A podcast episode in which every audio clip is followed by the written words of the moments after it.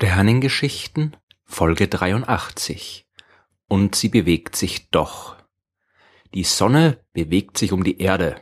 Das scheint offensichtlich zu sein, zumindest auf den ersten Blick.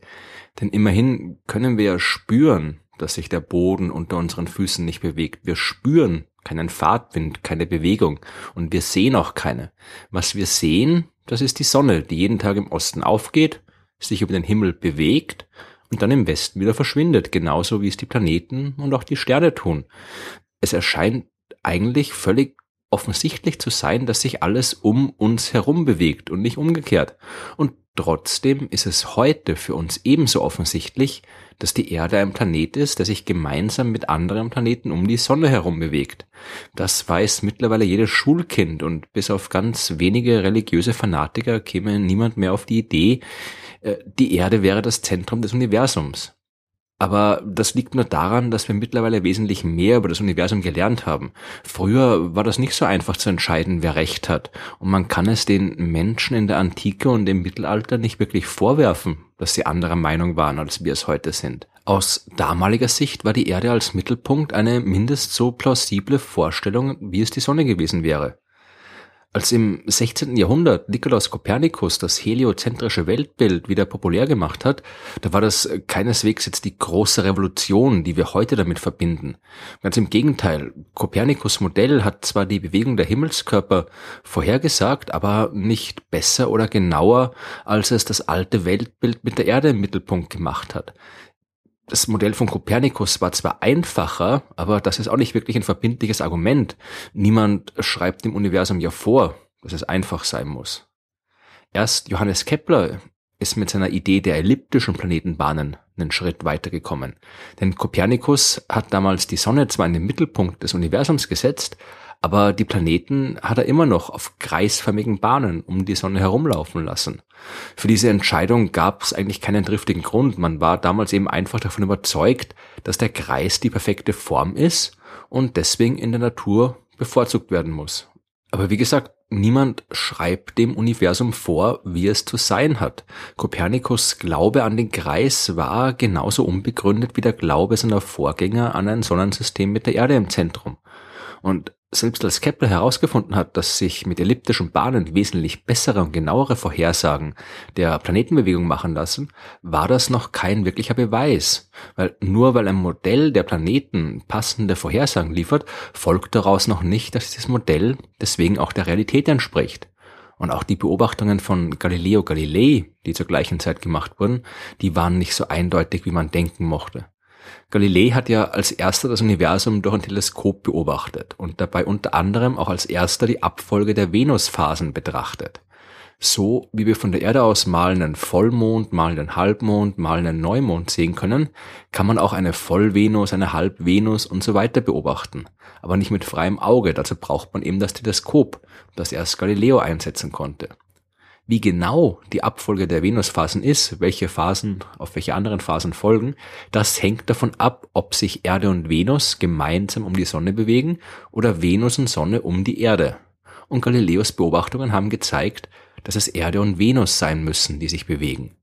Allerdings hat damals auch noch das Weltbild von Johannes Keplers Lehrer und Vorgänger existiert, dem dänischen Astronom Tycho Brahe. Brahe hat sich das in einer Art Kompromiss ausgedacht.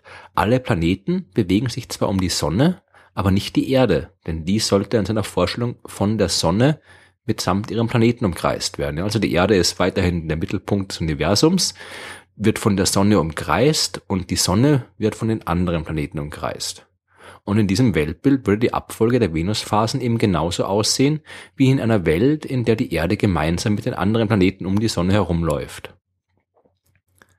Im 17. Jahrhundert ist es zwar dank der Arbeiten von Kopernikus, Galilei und Kepler immer wahrscheinlicher erschienen, dass das heliozentrische Weltbild mit der Sonne im Mittelpunkt äh, das vernünftigste von allen ist und alle Beobachtungsdaten haben darauf hingedeutet, dass es wirklich auch korrekt ist.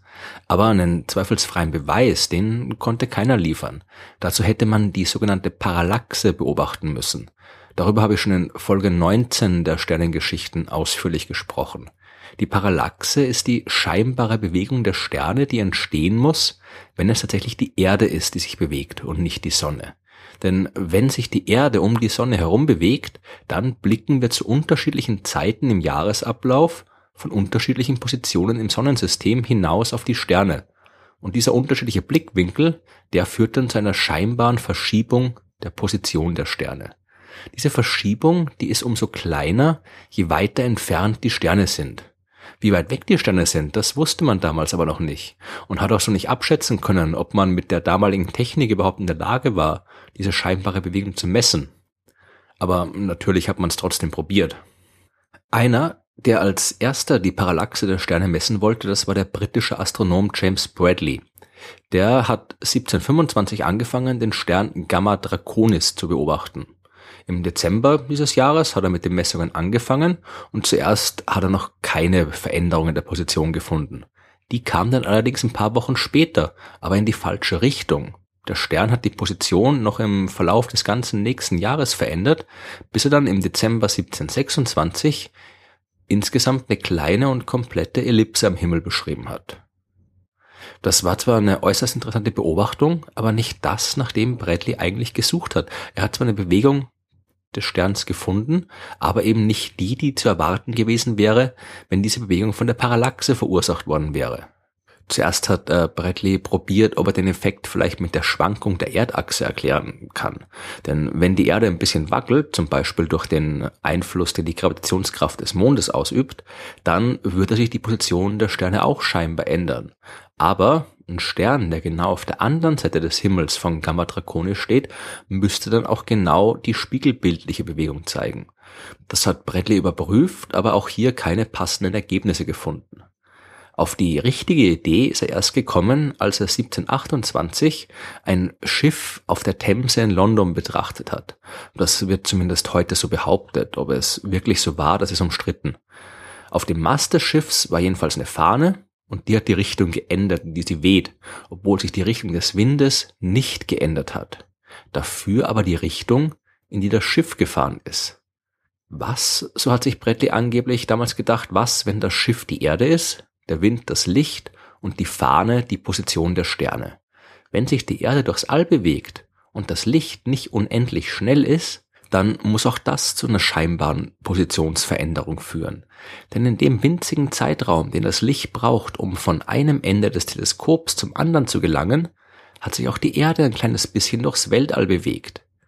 Und wenn jetzt auch der Stern exakt senkrecht über ein Teleskop stehen würde, würde das Licht des Sterns nicht exakt in der Mitte des Objektivs erscheinen, weil eben die Erde sich zwischenzeitlich ein kleines bisschen bewegt hat.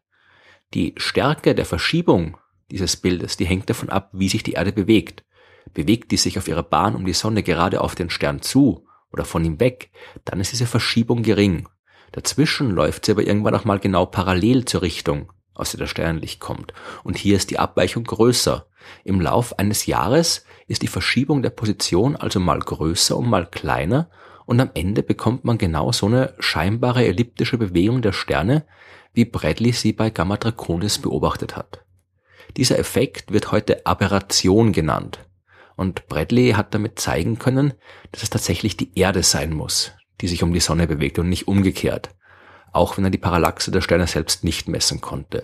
Das hat dann erst Friedrich Wilhelm Bessel knapp 100 Jahre später im Jahr 1838 geschafft. Dass die Erde sich bewegt, das wusste man dann ja aber schon.